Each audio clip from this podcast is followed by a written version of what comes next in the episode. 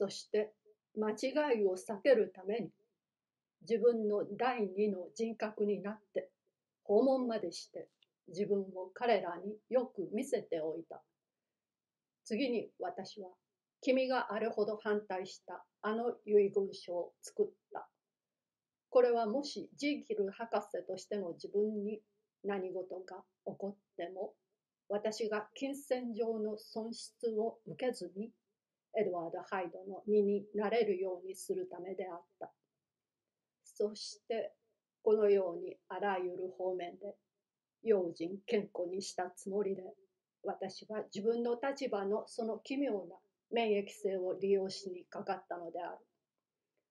暴漢を雇ってそれに自分の罪悪を行わす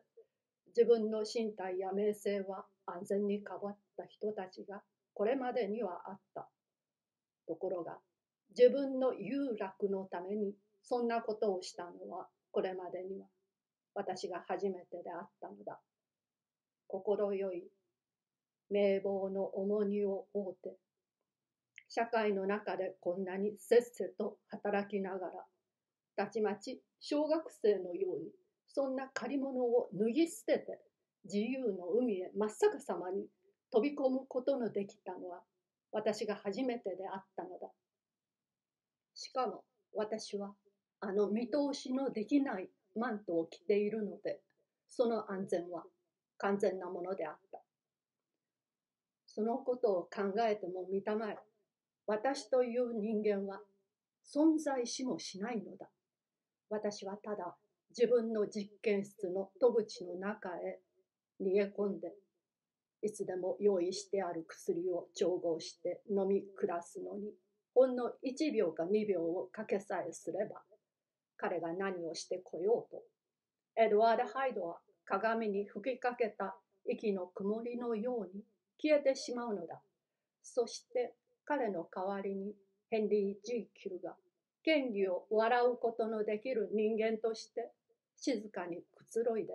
研究室で真夜中の灯火をかき立てているのだ。私が姿を変えて求めようと焦った有楽は前にも言ったように対面に関わるものであった。私はこれよりひどい言葉は使いたくない。しかし、エドワード・ハイドの手にかかると、その有楽は間もなく恐ろしいものの方へと変わっていった。そうした出遊びから帰ってきたとき、私は時々自分の身代わりのやる悪行につくづく一種の驚きを感ずることがあった。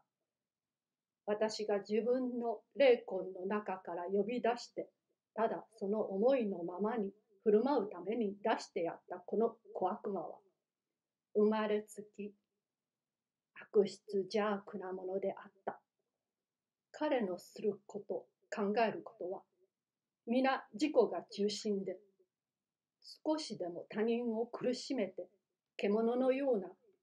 貪欲さで快楽を貪り、石でできた人間のように無慈悲であった。ヘンリー・ジーキルは時々エドワード・ハイドの行為に対して愕然とすることがあった。しかし、こういう立場は通の法則からは離れていたので、うまく両親の手を緩めていた。罪のあるのは要するにハイドであり、ハイドだけであった。ジーキルは少しも変わりがなかった。彼が目覚めれば見たところ少しも損なわれていない元の善良な性質に変えるのであった。彼はそれができる場合はハイドのした悪事を急いで償おうとさえした。こうして彼の両親は眠っていたのであった。私がこんな風にして見過ごしにしていた悪行というのは今でも私は自分でそれを行ったことは認めがたいからであるがについては詳しく記すつもりはない。私はただ懲罰が自分に近づいてきた前知らせとそれから一歩一歩迫ってきた順序等を指摘するだけに止めるつもりである。私は一つの事件に出会ったが、それは何も大したことにもならなかったから、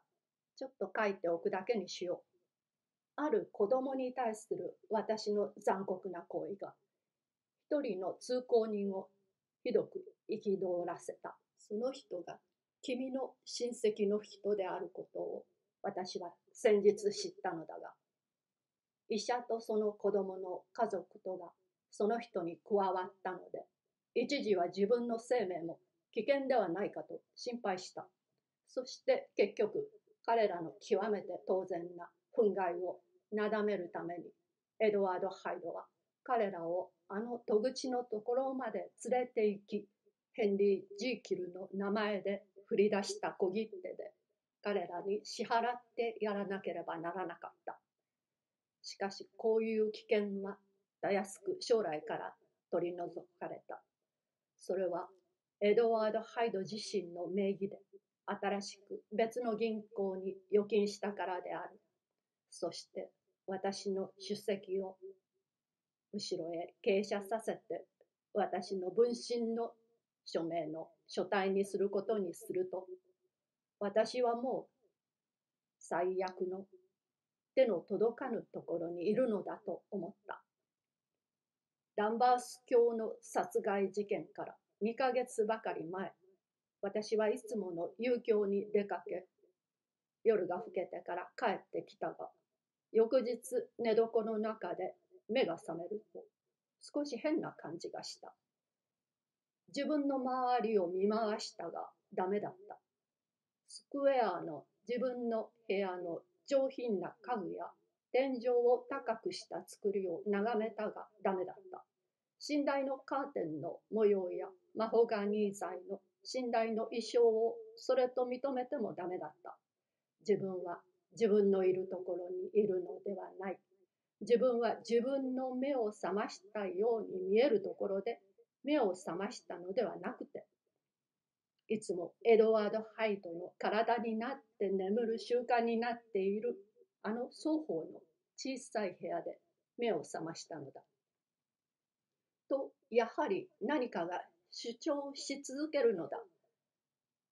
私は一人で微笑し、いつもの心理学的方法でゆっくりとこの錯覚の諸要素を調べ始めたが、そうしながらも時々また心地よい朝のまどろみへ陥るのであった。こんなことをしているうちに目が幾分はっきり覚めているとき、目がふと私の手に止まった。ところで、ヘンリー・ジーキルの手は、君も時々見たように、形も大きさも職業にふさわしいものだった。大きくてしっかりして白くきれいなのだ。ところが今私がヤグに半ばくるまりながらロンドン中部の朝の黄色い光の中に十分はっきりと見た手は痩せて筋張って指の節が太く色が青黒くて薄黒い毛がもじゃもじゃ生えていたそれはエドワード・ハイドの手であった私はあまりの驚きですっかり呆然としてしまってその手を30秒近くもじっと見つめていたらしかった。それからシンバルを打ち合わせる音のように突如として私の胸の中に恐怖が湧き起こった。私は寝床から飛び出して鏡のところへ走っていった。鏡に映った姿を見ると私はぞっとして血が凍ったような気がした。そうだ。私はヘンリー・ジーキルで寝につき、エドワード・ハイドで目が覚めたのだ。これはどう説明したらよいだろうか？